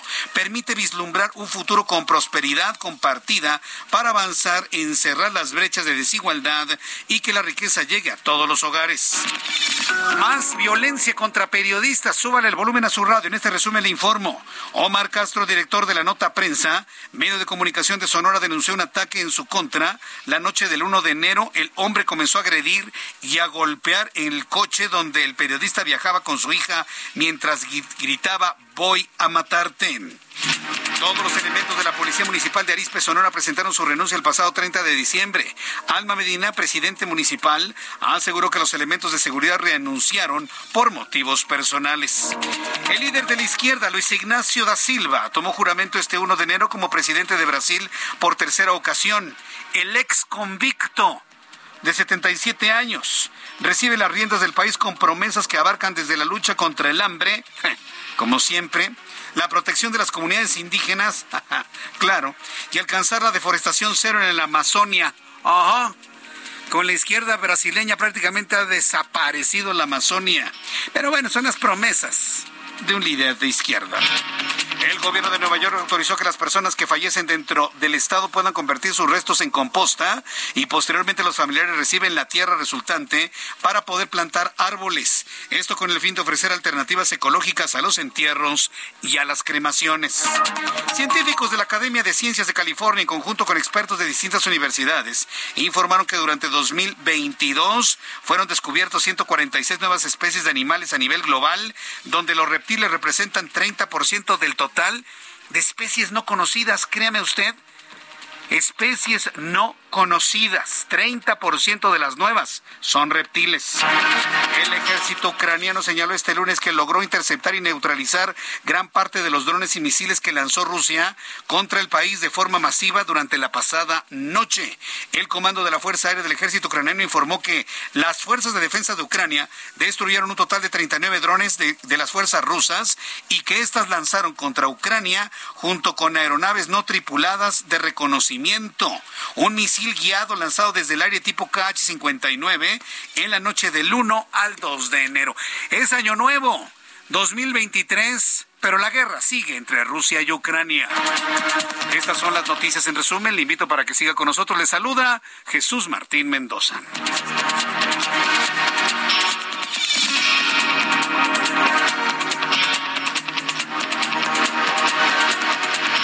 Las siete con nueve, las 19 horas con nueve minutos hora del centro de la República Mexicana. Gracias por sus comentarios, muchas gracias. Créanme que todos sus comentarios los estoy ya enviando a nuestra dirección comercial. Yo lo sé, yo lo sé, yo lo sé. Pero bueno, Vamos a ver finalmente cómo se van dando las cosas, por supuesto. Vamos con nuestro compañero Israel Lorenzana, nuestros compañeros reporteros urbanos. Israel Lorenzana, qué gusto saludarte. Adelante con información. ¿En dónde te ubicamos? Jesús Martín, muchísimas gracias. Tenemos buenas noticias para los automovilistas que se desplazan a través de San Antonio Abad con dirección hacia 20 de noviembre. Hablábamos de un bloqueo que duró más de siete horas, Jesús Martín, y ya para estos momentos han decidido retirarse los manifestantes de Izazaga y 20 de noviembre.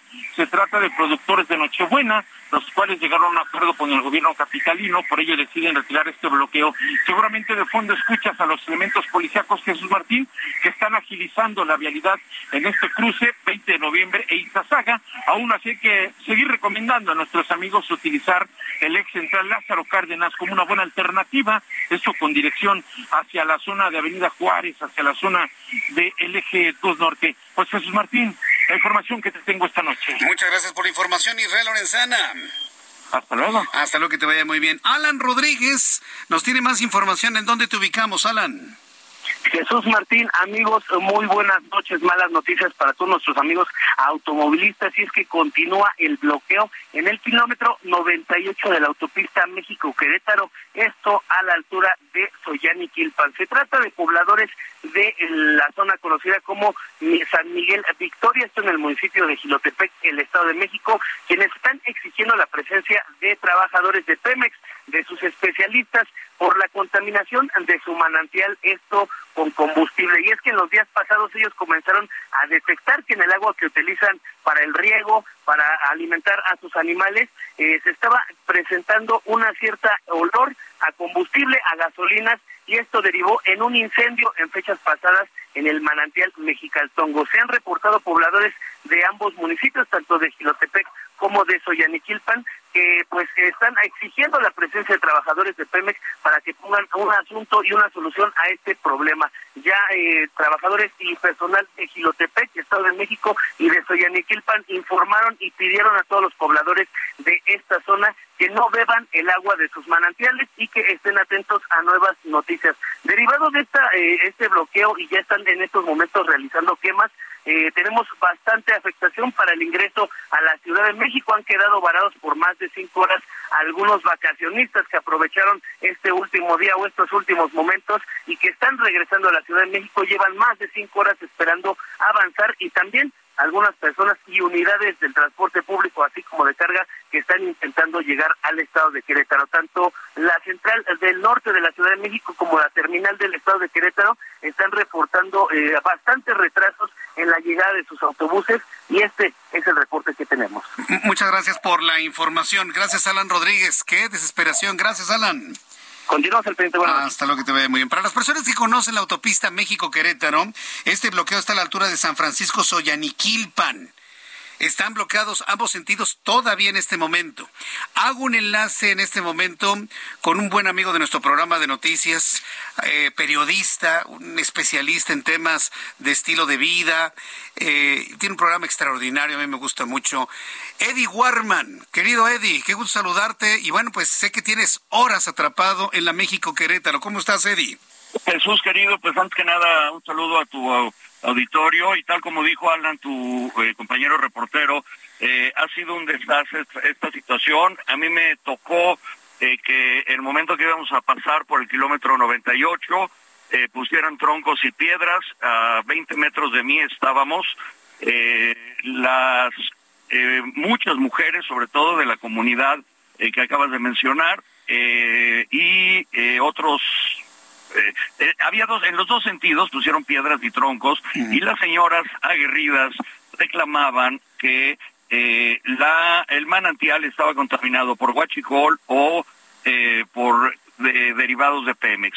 Efectivamente, como lo podrán ver en mis redes, está en llamas, llevan tres días en llamas, hablaron al gobernador, hablaron al presidente municipal, eh, bueno, era, yo creo que están en el recalentado de el fin de año y pues están ocupados en una playa eh, tomando sol y no les preocupó que esta comunidad realmente está sufriendo carencia de agua, contaminación, eh, sus animales, sus plantíos, sus hijos están sufriendo de este este problema de agua. Ahora,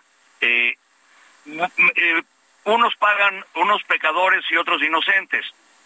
El tema es que para ellos el ser escuchados es muy importante y por eso han bloqueado. Llegó la policía eh, estatal, llegó la Guardia Nacional, eh, únicamente 150 personas, eh, sí enojados, más no agresivos, no pudieron negociar. La Guardia Nacional de plano se dio por vencida, eran únicamente cinco o seis elementos eh, yo me imagino que si eso te pasa en Londres o en Dinamarca o en Suecia, donde vamos a tener un sistema de salud similar al de ellos, pues si eso pasa, llega la, la seguridad pública y retira a los que están bloqueando las avenidas porque estás afectando los derechos de miles de personas.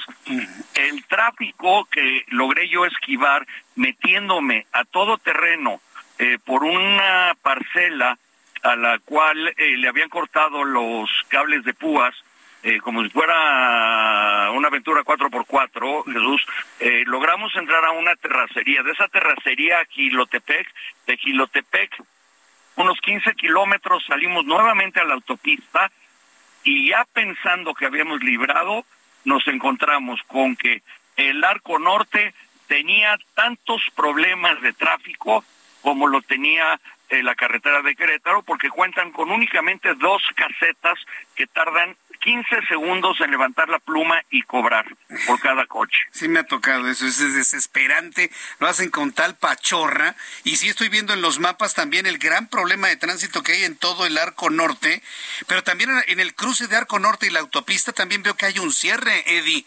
Es, correcto. ¿Es el mismo cierre que están haciendo los vecinos? Mismo cierre. Hay una sola patrulla en el carril de alta velocidad, si es que existe la alta velocidad en el periférico o en esa carretera, eh, que está desviando para ir al Arco Norte, efectivamente, o a Tepeji. Entonces, eh, te quiero decir que de la caseta de Tepoztlán hasta el kilómetro 98 sí. están todos los vehículos parados. Debe de haber por lo menos 80, si no es que 90 kilómetros, eh, Jesús, que están sufriendo el tráfico detenidos completamente de México a Querétaro. Y debe ser similar eh, los que estaban atrás de mí, de Querétaro o de San Miguel o de San Luis o de Guanajuato a México. O sea, debe de haber entre ambos sentidos 160 kilómetros de uno y, o de otro de vehículos parados. Pues eh, y de gente detenida. Parece que lo tenemos desde Tepozotlán hasta Encinillas, fíjate. Ya, ya, es correcto. Ya todo este tramo ya completamente afectado. A ver, Eddie, pero la Guardia Nacional, las autoridades, tú que estuviste ahí prácticamente enfrente de los troncos, con la gente enojada, cerrando la autopista, no llegaron a ningún acuerdo y nada más se fueron. a ningún acuerdo. Esto es posible, Eddie. No se fueron, se replegaron, eran cinco, entre cinco y diez elementos de la Guardia Nacional, entre cinco y diez elementos de la Policía Estatal, un par de patrullas escondidas eh, entre la maleza, eh, observando de lejos y pasando información, y nada más. No había más policías, eh, llegaron en sentido contrario un par de ambulancias y una grúa muy grande, eh, yo creo que para mover un eh, vehículo pesado que obstruía la salida por la terracería a, a 50 metros de donde estaba el bloqueo y se fueron. Afortunadamente no hubo un incidente, o sea, vamos, para parar algo así, no puedes mandar 10 elementos de seguridad eh, de Guardia Nacional porque se atacan de la risa. Me explico, o sea, eran 200 eh, o, 300 habitantes de la colonia enojados, no, no agresivos, hay que aclarar, enojados defendiendo lo que les corresponde defender.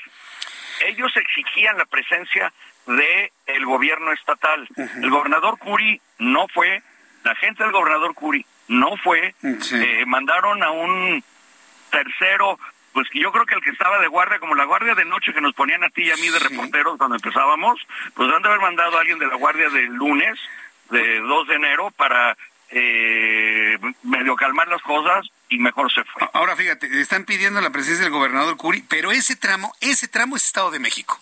Ese tramo todavía es Estado de México a punto de cruzar hacia un pedacito del Estado de Hidalgo. No, entiendo por qué quieren al gobernador Curi en una parte del Estado de México, porque yo creo que por, el, manantial o el acuífero que se le está quemando mm. está en el Estado de México. ¿O será porque la carretera? o qué, ¿Cuál es la lógica de eso? Eh? Yo creo que por la... Pues ellos decían que querían al gobernador Curi eh, que estuviera por ahí porque querían hablar con él. O sea, no sé si tiene que ver algo por el tránsito del huachijoleo, eh, porque no sé, sé qué tan, qué tan fuerte es el huachicoleo en el Estado de México. Pero de todas maneras, el gobernador del Estado de México y nada es lo mismo. Entonces, él tampoco debe ir. Alfredo del Mazo debe estar en la cárcel de Acapulco. Pues sí, eh, eh, espero que por lo menos ya le hayan mandado un WhatsApp, ¿no? Para saber que lo, que está pasando en esta población que se llama San Francisco Soyaniquilpan. Eddie, para concluir, tú ya te saliste del lugar, 4x4, terracería. ¿Dónde estás ahorita? ¿Ya entraste a la Ciudad de México? Ya, ya, ya, crucé Chamapa, vengo saliendo de Chamapa. Eh, tuve que llegar al Arco Norte. En el Arco Norte, en, únicamente 300 metros, me tardé eh, 35 minutos para poder cruzar la caseta que te lleva a Tula o al Arco Norte y a la Ciudad de México. Eh, por supuesto, no había una patrulla, no había un helicóptero, no había drones, no había nada, nada, es un desastre, un abandono total. Un abandono. Eddie Warman, yo te agradezco mucho esta crónica de lo que has vivido, de lo que han vivido tus automovilistas, lo que has podido ver, la descripción de las fotografías que nos has enviado, pero sobre todo el tiempo que te has tomado para compartir con el público que te están escuchando a lo largo de toda la autopista en este momento, lo que has vivido durante todas estas horas, literalmente secuestrado, atrapado en este lugar. Qué bueno que pudiste salir del lugar. Algo ¿eh? que quisiera, algo que quisiera, si todavía tengo un minuto el decir que eh, les ofrecimos eh, a los señores que bloqueaban, mira, deja pasar a un vehículo eh, o, abre un carril y te damos dinero, pagamos una cuota para pagar, para pasar, ¿no? Dicen, esto no es cuestión de dinero, es cuestión de que nuestra economía y, nuestra, y nuestros hijos están afectados. Y te digo algo, tienen razón. Ahora, quieren bloquear, pues caray, como le dijimos al del sindicato, o digo al líder ese, vayan a bloquear la refinería de Tula. Ahí sí le va a doler a Pemex porque no va a entrar, eh, no va a poder entrar y salir dinero, porque el bloquear la carretera, como lo han hecho tantas veces, se lo pasan por algo del triunfo, Jesús. pues sí. Bien, Eddie Warman, pues qué bueno que saliste de ahí. Lamento lo que están viviendo muchas personas en este momento en la México Querétaro y agradecidísimo por tu crónica desde el centro de la noticia, Eddie Warman. Gracias. Te mando un abrazo y Yo también. feliz año. Feliz año, Eddie. Que tengas buen programa al rato y pásala muy bien. Fuerte abrazo. gracias. Ya llegando a cabina. Muchas gracias. Ándale, pues, que te vaya muy bien. Gracias. Es Eddie Warman, periodista. Eh, nos echó un telefonazo, se comunicó con nosotros. Oye, Jesús, mira, te, voy a compartir todo lo que está ocurriendo en este lugar. Bien, son las 7.22, las 7.22 horas del centro de la República Mexicana. A ver, para las personas que en este momento me están escribiendo con cierto nivel de, de, de pues de sorpresa, quiero decirles que el programa completo del Heraldo lo puede escuchar usted a través de nuestra aplicación del Heraldo en su teléfono celular a través de nuestra página www.heraldodemexico.com.mx y a través de YouTube en el canal Jesús Martín MX. ¿De acuerdo? Entro en contacto con Ernesto Zazueta, él es presidente de la Asociación de Zoológicos, Criaderos y Acuarios de México, y lo hemos invitado para que nos dé una actualización de lo que ha sucedido con el tema de jaguar negro y tigre blanco. Ernesto Zazueta, me da mucho gusto saludarlo. ¿Cómo está? Bienvenido. Gracias igualmente. Bueno, todo bien por acá. ¿En qué finalizó toda esta historia de los felinos que fueron rescatados de este lugar? ¿Dónde quedaron finalmente? Mira, eh, como ya lo saben, nosotros empezamos con el rescate después de una denuncia que pusimos las CARM eh, pues en la fiscalía y en la profepa y nos hicimos cargo al fin del camino porque pues fue un jaloneo, fueron muchas cosas, pero pues nosotros siempre buscamos el que los animales pudieran estar en un buen lugar. Eh, hoy por hoy, eh, pues tuvimos que poner por los recursos humanos, materiales y todo para rescatar y rehabilitar y pues resguardar más de 160 animales. Eran alrededor de 205 nosotros nos quedamos con más del 80%. Esos 205 eran como unos 15 domésticos entre burros, perros, etcétera, y los demás eran mayoría felinos. Nos hicimos cargo de ellos y pues hoy por hoy los animales pues se encuentran en muy buen estado. Obviamente hay unos que pues les quedaron secuelas, eh, temas renales, temas de ceguera, porque pues el maltrato fue muy grande. Entonces, hoy por hoy, eh, los animales, los que tenemos, la mayoría están en buen estado. Correcto. Eh, están en alrededor de 10 zoológicos, 15 zoológicos de la asociación y pues nos seguimos haciendo cargo de ellos, ¿no? Hasta que estén completamente recuperados y a ver qué deciden las autoridades. Tengo que ir, tengo que ir a los anuncios, pero al regreso vamos a seguir platicando sobre esto y sobre todo lo que viene hacia adelante. Estoy conversando en estos momentos con Ernesto Zazueta, presidente de la Asociación de Zoológicos, Criaderos y Acuerdos de México. Voy a los mensajes y regreso enseguida. Escucha las noticias de la tarde con Jesús Martín Mendoza. Regresamos.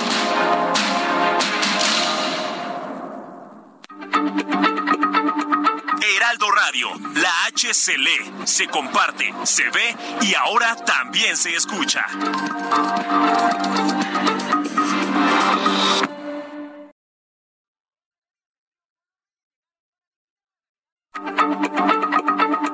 Heraldo Radio, la H se lee, se comparte, se ve y ahora también se escucha.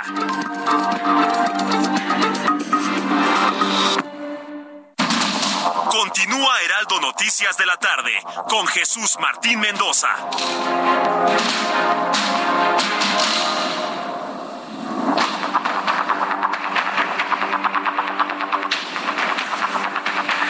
Siete y media, las 19 horas con 30 minutos, hora del centro de la República Mexicana.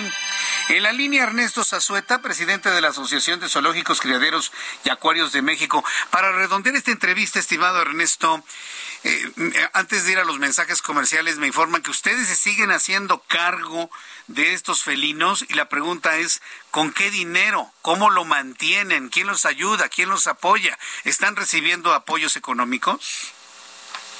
Exactamente, eso te iba a comentar. Nosotros, eh, como lo sabemos, no es obligación de nosotros hacernos cargo, cargo de estos animales. Lo que pasa es que te comento que el gobierno no tiene un solo lugar donde albergar o cómo rescatar este tipo de animales. Hace años había los SIPs que se llamaban, pero la verdad no llegaban ni el 10% de los animales que se que estaban en problemas. Ahorita menos porque lo cerraron. La Profepa lo que hace es los asegura y pues busca quien se haga cargo de ellos. Y desgraciadamente, pues no hay nadie que se haga cargo de ellos y mucho menos que corra con los gastos. Ninguna de las asociaciones esas que tan encarnecidamente le echan a los zoológicos le pusieron un peso ni apoyaron esos Animal Heroes, esos diputados como Chucho Sesma que dicen que, que ayuda a los animales, no ayudan nada. Los únicos que nos pusimos las pilas fuimos los, fuimos los zoológicos y te comento que hasta la fecha, entre todos, hemos gastado más de 30 millones de pesos. ¿De dónde los conseguimos? Pues de como podemos, porque el gobierno no nos ha dado un solo peso y nosotros nos hemos hecho cargo desde los traslados, la contención. El primer día cuando los animales cayeron en el problema, nosotros les dimos de comer, llevamos especialistas, etcétera, etcétera. Y no hubo nadie que se apuntara fuera de nosotros los zoológicos. Entonces es un problema muy grande el que tiene el gobierno con este tipo de situaciones, porque no hay ningún presupuesto, ni, ni tienen siquiera un lugar en todo el país donde decir, ay, vamos a llevar los animales que rescatamos o que vienen de tráfico ilegal, y te paso un número rápido nomás, no es del tema, pero son más de 30 mil animales los que están depositados en los zoológicos, pero llámense animales desde culebras hasta iguanas, hasta tigres y leones. Entonces, es un, una gran responsabilidad que tenemos los zoológicos con recursos propios para cuidar de los animales, que debería de ser una obligación del gobierno. Vaya, bueno, pues ¿dónde el público puede ponerse en contacto con ustedes a los que quieran apoyar, tanto de manera económica hasta con trabajo? Porque también eh, hay mucha gente que ayuda y busca apoyar con trabajo, con sus manos. ¿Cómo se comunican con ustedes? Eh, sí, en las redes sociales, Ascar MX en el Instagram, eh, por día nosotros tenemos ahí, siempre lo estamos contestando. La gente que se quiera sumar a esto, pues es muy bienvenida, porque la verdad sí, sí es algo que, que necesitamos sumarnos todos, porque va para largo esto y cada vez pues ha habido más, más, eh, pues más eventos de este tipo y vienen de tráfico, vienen de muchas partes y no hay quien se sume ni quien ayude. Entonces, el que se quiera sumar es ASCARM, MX, AZCARM, M, MX al último y pues estamos trabajando por los animales y la verdad pues nos mueve la pasión por estos y que los animales estén en buen estado y los hemos ido logrando, ¿no? Y eh, otro comentario que me gustaría hacerte es que no se ha castigado a nadie, no hay ningún detenido, no hay ningún, no hay ningún sancionado, no hay nada, pero no nomás es problema del gobierno, también es problema, problema de los legisladores que no legislan de manera pues puntual y precisa, no hay penas severas para este tipo de acciones. Bien, pues yo agradezco mucho estos minutos de comunicación, Ernesto Zazueta. Mucho éxito y espero que mucha gente llame y se comunique para apoyar. Gracias, Ernesto. Muchas gracias a ti, hasta luego. Hasta luego. Hay que googlearlo, búsquelo en su motor de búsqueda, as, con Z, Ascarm, Ascarm, Ascarm, A-Z-C-A-R-M, Ascarm. Y de esta manera usted se pone en contacto con ellos para poder apoyar en especie con ayuda voluntaria o de manera económica, si así usted lo considera prudente. Son las 7.34 horas del centro de la República Mexicana. Arranca bien el año 2023 en las redes sociales y en los medios de comunicación. Lo vemos de alguna manera porque la elección que hubo para presidente de la Suprema Corte de Justicia de la Nación ahora en Norma Lucía Piña Hernández, pues eh, ha sido analizado como una buena señal en función de la independencia, de la autonomía del Poder Judicial. Tengo la línea telefónica a Tito Garza Onofre. Súbale el volumen a su radio. Él es investigador del Instituto de Investigaciones Jurídicas de la UNAM. Estimado Tito Garza, bienvenido al Heraldo. Muy buenas noches. ¿Qué tal, estimado Jesús? Gracias por la invitación. Un saludo a ti y a todo el auditorio. La llegada de Norma Lucía Piña Hernández a la presidencia de la Suprema Corte de Justicia de la Nación en realidad garantiza una autonomía, una independencia y, estar alejado de las presiones del Poder Ejecutivo que encabeza Andrés Manuel López Obrador. Eh, no, en absoluto, nunca, nunca, nunca. ¿Por qué? Eh, ¿Por qué? Te lo, te lo voy a decir con toda confianza, porque al final eh, una persona, de, de, una persona no puede depender todo el Poder Judicial. Correcto. Eh, la llegada de Norma Piña, antes que hablar de, de una, una, transformación y demás, claro, creo que tiene dos aspectos que hay que resaltar. El primero es que es la primer mujer en la historia eh, de la Suprema Corte que llega a esta posición. Me parece que no es menor. Y no es cualquier mujer, es una mujer que tiene prácticamente toda la vida en la judicatura. Empezó como jueza, magistrada y finalmente como ministra. Es alguien que sabe y que conoce las entrañas, ¿no?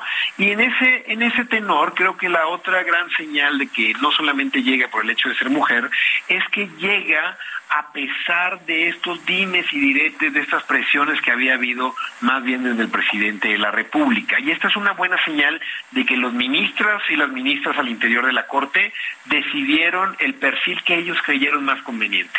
No estaba en el radar, es un personaje más bien discreto, es un personaje que tiene mucha mano izquierda y que nos habla más bien de la necesidad de una Suprema Corte mucho más enfocada en su trabajo jurisdiccional antes que andar echando grilla o política. La, la reflexión que a mí me gusta, la analogía que a mí me gusta, es utilizar la metáfora del árbitro. A nadie nos gusta un árbitro que se robe el encuentro, ¿no? Que eh, se lleve los reflectores, que hablemos todo del árbitro, es, es de los jugadores. En este caso, eso debe ser la Suprema Corte. Hablamos mucho de Saldívar, de su influencia, tal, tal, creo que es momento de que la Suprema Corte hable, pero no a través de TikTok, sino a través de sus sentencias. Eh, la gran señal que, que, envían los ministros es que fueron muy independientes en, en, su voto. Yo creo que todo lo que se mediatizó en torno a la ministra Yasmín Esquivel y el comunicado contundente del rector Graue el sábado pasado, pues dejaron en el camino a la señora Esquivel, ¿no? Finalmente eso pasó. Totalmente, y hubo mucha presión de sociedad civil, se manifestaron los principales colegios de abogados, académicos colegas, etcétera, etcétera, etcétera. Era, era seguir estando en el ojo del huracán, era mermar la credibilidad de la Suprema Corte, y lo que vimos el día de hoy es que la Suprema Corte es algo muchísimo más grande que una sola persona o que un escándalo. La Corte al final del día son personas que eh, toman decisiones al final del día desde una óptica plural, desde una óptica colectiva. Y lo que estamos viendo aquí es una decisión que antes que seguir poniendo la Suprema Corte en el ojo del huracán, estoy seguro va a funcionar para despresurizar esta, este, este bochornoso episodio con la tesis Yalmín Esquivel, que dicho sea de paso, hay que seguir haciéndolo, eh, llamando la atención hasta que la UNAM se pronuncie, hasta que quede una resolución firme, y para esto pues es probable que pasen todavía varias semanas. Bien, pues Yasmín Esquivel se convierte sin duda en el personaje en la noticia. Estoy de acuerdo, no es un hecho menor, pero tampoco pierdo de vista quién va a quedar como presidente de la primera sala de la Suprema Corte de Justicia de la Nación, eh, el ministro Gutiérrez Ortiz Mena. Yo creo que va a ser un personaje muy importante, muy mediático y yo estoy seguro que por momentos hasta más que la propia presidente. ¿O cómo lo ve Tito Garza Onofre? Mira, es probable, pero lo cierto es que por lo general, mi estimado, eh, los ministros no creas que, suelen ser tan mediáticos. Lo que vimos con Saldívar no suele ser normal. Ah. Les gusta estar más bien tras bambalinas, sentencias más tal. Entonces yo creo que viene, sinceramente lo creo, y viendo los perfiles y conociendo ya varios años de cómo trabajan, sinceramente creo que, que hasta que no venga una resolución importante, puede ser la reforma electoral, puede ser algo relacionado con la militarización, lo cierto es que eh, difícilmente vamos a ver a la Suprema Corte en... Eh, en, en, la primera en la primera línea. En ese sentido, eh, ojo, no quedó Alfredo Alfredo Gutiérrez como presidente de la primera sala, sino el ministro Pardo que es uno de los ministros que más tiempo lleva en la Suprema Corte y que sinceramente me parece una, una, una persona íntegra y que ya ha desempeñado usted eh, y, que, y que va a desempeñar el cargo con, con, buen, con buen manejo. Entonces, pensemos más en lo colegiado, en lo discreto y en ese sentido eh, esperemos esperemos a ver cuáles son los cambios y cuáles son las modulaciones que eh, se generan ahora con el cambio de presidencia. Bien, bueno, pues este interesante sin duda lo que viene para la Suprema Corte que yo creo que va a estar pues muy señalada en las mañaneras por el presidente, no los va a bajar de conservadores que no le entraron a la cuarta transformación y eso va a ser algo difícil para la Suprema, por muy discretos que sean, ¿no? Tito Garza. Totalmente, sí, mañana eh, mañana no sabemos de qué humor va a amanecer el presidente López Obrador no tenemos ni idea eh, si le gustó o no la decisión, pero en ese sentido yo creo que la señal es importante. La Suprema Corte trabaja en lo que le toca trabajar y más bien que haga oídos sordos de ese ruido innecesario. Mientras ellos sentencien y sentencien ven con argumentos, en definitiva creo que va a ser una buena señal para nuestro país.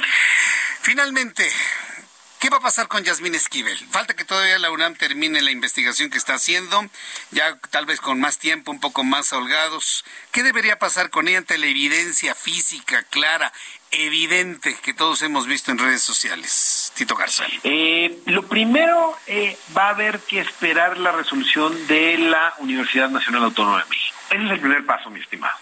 Mientras eh, eso no suceda, mientras la UNAM diga que está analizando más pruebas, etcétera, etcétera, es muy probable que no se dé alguna otra determinación en ese sentido. Hoy la Fiscalía de la Ciudad de México sinceramente emitió algo que no tiene ni pie ni cabeza y algo que más bien parecería que no tiene vela en el entierro, que es más una estrategia política para seguir enturbiando el ambiente, ¿no? Es bastante cuestionable lo que emitió hoy la, Fiscalía eh, al respecto, ah, pero lo que sí hay que llamar la atención es que este tema no se acaba al momento en que solo Yasmín no quedó como presidenta. Este tema le falta todavía, apelo a la paciencia, apelo a que las autoridades universitarias tomen una buena decisión y en ese sentido veremos cómo esa determinación del UNAM es recibida por el Poder Judicial, por la Suprema Corte, el Consejo de la Judicatura. Bien, pues Tito Garza Onofre, investigador del Instituto de Investigaciones Jurídicas de la UNAM, muchas gracias por estos minutos para el auditorio del Heraldo Radio. Gracias, Tito. Hasta luego, buenas noches. Buenas noches, gracias. Es eh, Tito Garza Onofre aquí en el Heraldo Radio, ya con estos análisis. Sí, digo, la presión va a ser tremenda ¿eh? para la Suprema Corte de Justicia de la Nación. La Suprema Corte de Justicia no se fundamenta en una sola persona, como tal vez lo percibimos con Arturo Saldívar. No va a ser una presidente mediática como lo fue Arturo Saldívar. Arturo Saldívar salía escuchando a Taylor Swift, por ejemplo, ¿no? En las, en las redes sociales. Yo dudo, ¿no? Que Norma Piña aparezca ella escuchando, no sé, a Luis Miguel o algo por el estilo. No creo que lo haga. Es más, creo que no tiene ni redes sociales.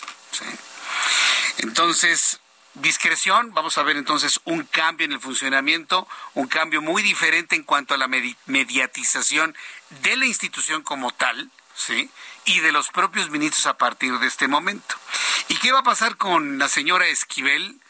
Sí, dije señora, no le dije ministra, ni abogada, ni licenciada, hasta que la UNAM reconfirme que su tesis está buena o si es plagiada.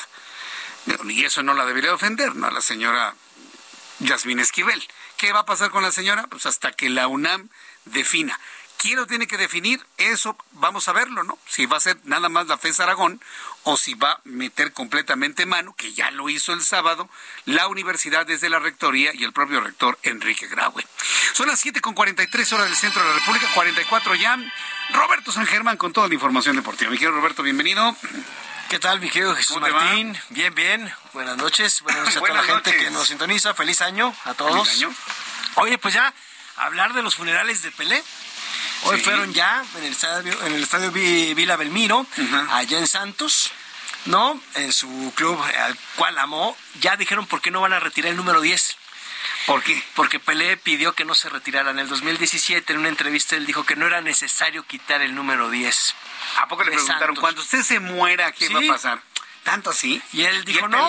respondió Y les dijo no, no tienen por qué retirar ese número. Ese número es de Santos y ojalá lo sigan utilizando después de mi muerte. Sí lo tiene un jugador que estuvo en México, Jefferson Soteldo, el venezolano que estuvo en Tigres. Es el número 10 de Santos. Mira qué, interesante entrevista. Sí, sí. ¿Tú la tenías en el radar esa entrevista? No, fíjate que no. Eso fue en el 2017, no la tenía, pero la escuché y me llamó la atención lo que dijo Pelé. No, no, no tienen por qué retirar mi número. Entonces... Oye, y los funerales de Pelé son tan impresionantes como los de, digo, toda proporción guardada y todo el respeto guardado, eh, eh, como los funerales de Benedicto XVI, porque muchos chavos nos han dicho, ¿cómo exhiben el cuerpo del Papa? Pues, eh, está igual lo de Pelé. Igual Pelé también está En, exhibición. Hay una carpa donde está la familia, eh, otra carpa donde está la gente de la FIFA, está el féretro, está abierto, obviamente trae una malla especial, eh, el, féretro, y puedes ver el rostro de Pelé, y la gente que está haciendo una fila para darle el último adiós a su ídolo, ¿no? ¿Va a ser inhumado o va a ser incinerado Pelé? No, eh, no sé, creo que va a ser inhumado. Sí, la familia creo que lo, lo, va a inhumar. lo va a inhumar. Aquí lo interesante también del caso es que su señora madre, no sabe que su hijo murió. No me eso lo dijimos el viernes hasta lo criticamos porque pues cómo no le dicen no le han dicho, no le han dicho a la mamá, yo creo que debe tener alguna enfermedad o alguna situación medio delicada que la familia de Pelé no ha querido informarle que su hijo murió. Entonces, yo creo que debe tener Alzheimer para que ya no se dé cuenta que no es uno de sus hijos. No hay que recordar que esa enfermedad del Alzheimer, pues vas perdiendo la memoria y de repente ya no sabes ni siquiera con quién estás. Yo una persona cuestiono mucho esas decisiones familiares de no le vayas a decir porque se va a enojar, no le vayas a decir porque se va a poner mal. Híjole, yo creo que ahí respeto a la persona.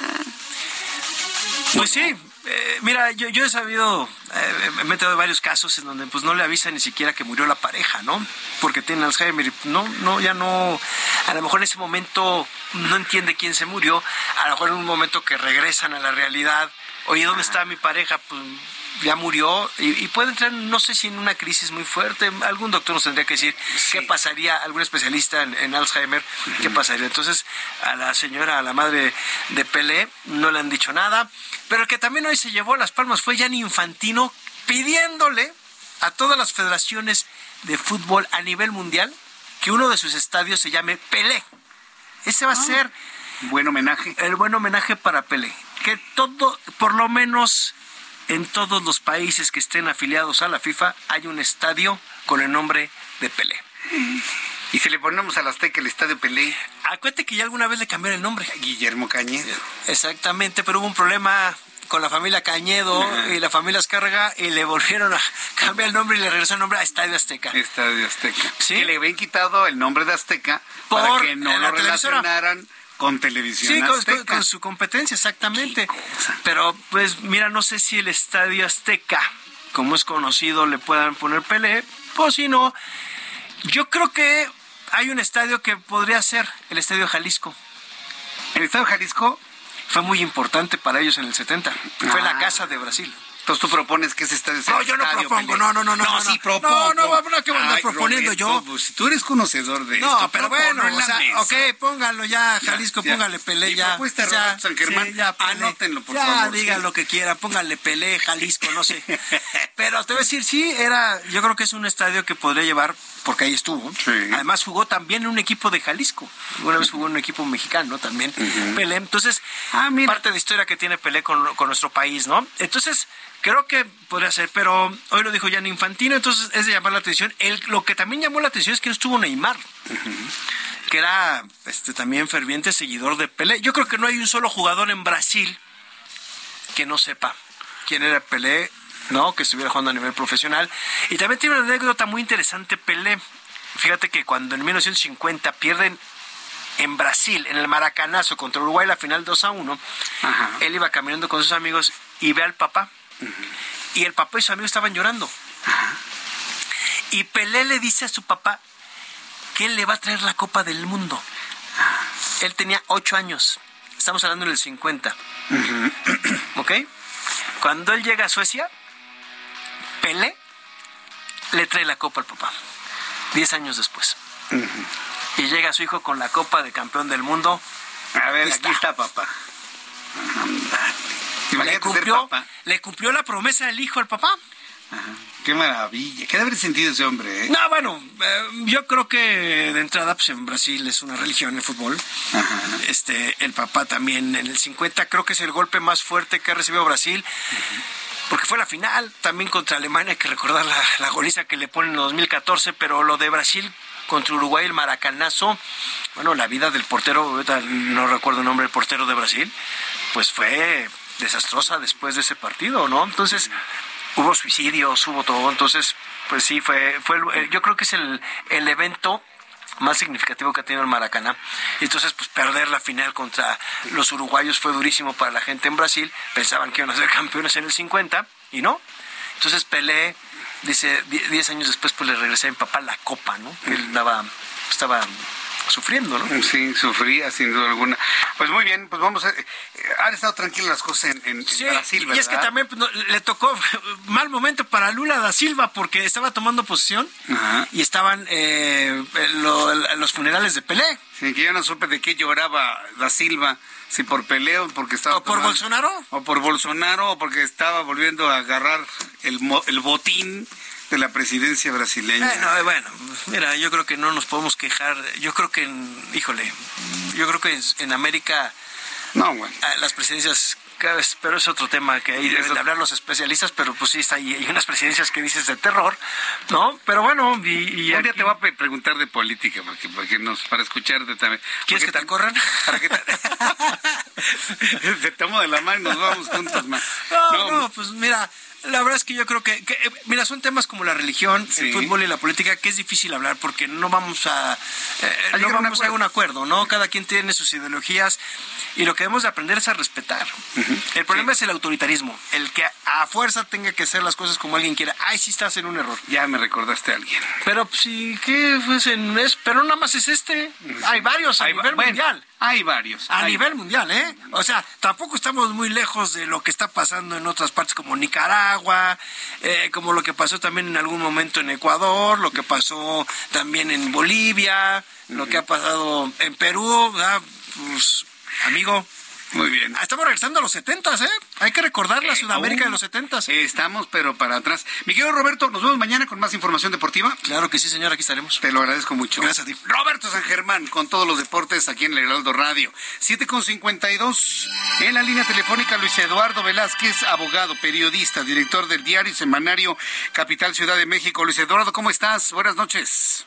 Buenas noches, estimado Jesús Martín, saludarte a ti y a tu auditorio con el deseo de que tengan un feliz 2023. Igualmente, feliz 2023. ¿Cómo va a estar este año, eh? Si lo vemos en la expectativa de los preparativos hacia 2024, Luis. Pues estamos empezando el año justo y vale la pena hacer una perspectiva de lo que podrá vivirse en materia política y política electoral, porque va muy de la mano. Como sabemos, en este año ya se va a realizar la encuesta para decidir la candidatura presidencial de Morena rumbo a 2024 y algo que es esencial, y por eso el análisis desde la Ciudad de México, es que la capital del país va a ser clave en las definiciones que se puedan tomar y aparte me refiero a ello porque tenemos como contendiente y siempre lo ha sido el jefe de gobierno de la Ciudad de México un candidato natural a la presidencia de la República. En este caso se trata de la jefa de gobierno Claudia Sheinbaum, quien además ha recibido la nominación y el aval del presidente de la República Andrés Manuel López Obrador junto con Marcelo Blanc, el secretario de Relaciones Exteriores, y por supuesto don Augusto López, el actual secretario de Gobernación. Aquí el dato a destacar es que la mayor rivalidad se encuentra entre Sheinbaum y Ebrard, y los dos han sido jefes de gobierno, por lo tanto sí se pueden hacer algunas comparaciones y matices en cuanto a su ejercicio, ya que el gobierno para ya han sido jefes de gobierno y se puede tomar en cuenta pensando en que quieren asumir la mayor responsabilidad del país. Y Jesús Martínez hace que la Ciudad de México se convierta en un territorio clave a ganar en la encuesta, porque además el electorado de la capital del país, por lo menos hasta 2018, siempre ha mostrado una vocación de izquierda y conoce muy bien a esos perfiles de los que estamos hablando. Y por supuesto todos estos movimientos, ajustes y estrategias van a impactar aquí en todo lo que se ve en la capital del país, porque habrá mucha competitividad, sobre todo cuando hay un escenario muy cerrado en las preferencias tanto en Morena como el PAN para disputar la jefatura de gobierno eh, también en el 2024. Muy bien, Luis. Qué gusto saludarte. Así lo estaremos analizando y te escuchamos próximamente. Gracias, Luis Eduardo Velázquez. Muy buenas tardes. Gracias, igualmente. Y buenas, noches también. Buenas noches. Y con esta información terminamos nuestro programa del día de hoy. Gracias por su compañía. Mire qué rápido se nos fue esta segunda hora de nuestro programa de noticias. Les recuerdo que estamos en digitales, en en YouTube, en el canal Jesús Martín MX, en la página de internet www.heraldodemexico.com.mx, en la aplicación del Heraldo de México, que es una aplicación muy ligera, muy bonita, muy eh, predictiva. Yo le invito para que la descargue y la tenga ahí para que vea todo y escuche todo lo que necesita el Heraldo de México. Nos vemos mañana, 2 de la tarde, Heraldo Televisión, canal 8.1, Heraldo Radio, 6 de la tarde en todo el país. Soy Jesús Martín Mendoza. Gracias, hasta mañana. Esto fue Heraldo Noticias de la tarde con Jesús Martín Mendoza.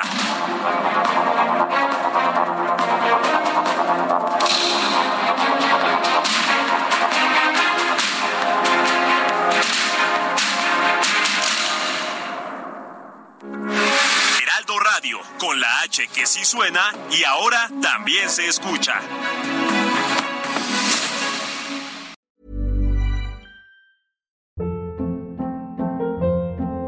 Hold up. What was that? Boring. No flavor. That was as bad as those leftovers you ate all week. Kiki Palmer here, and it's time to say hello to something fresh and guilt-free. Hello Fresh. Jazz up dinner with pecan-crusted chicken or garlic butter shrimp scampi. Now that's music to my mouth. Hello Fresh. Let's get this dinner party started. Discover all the delicious possibilities at hellofresh.com.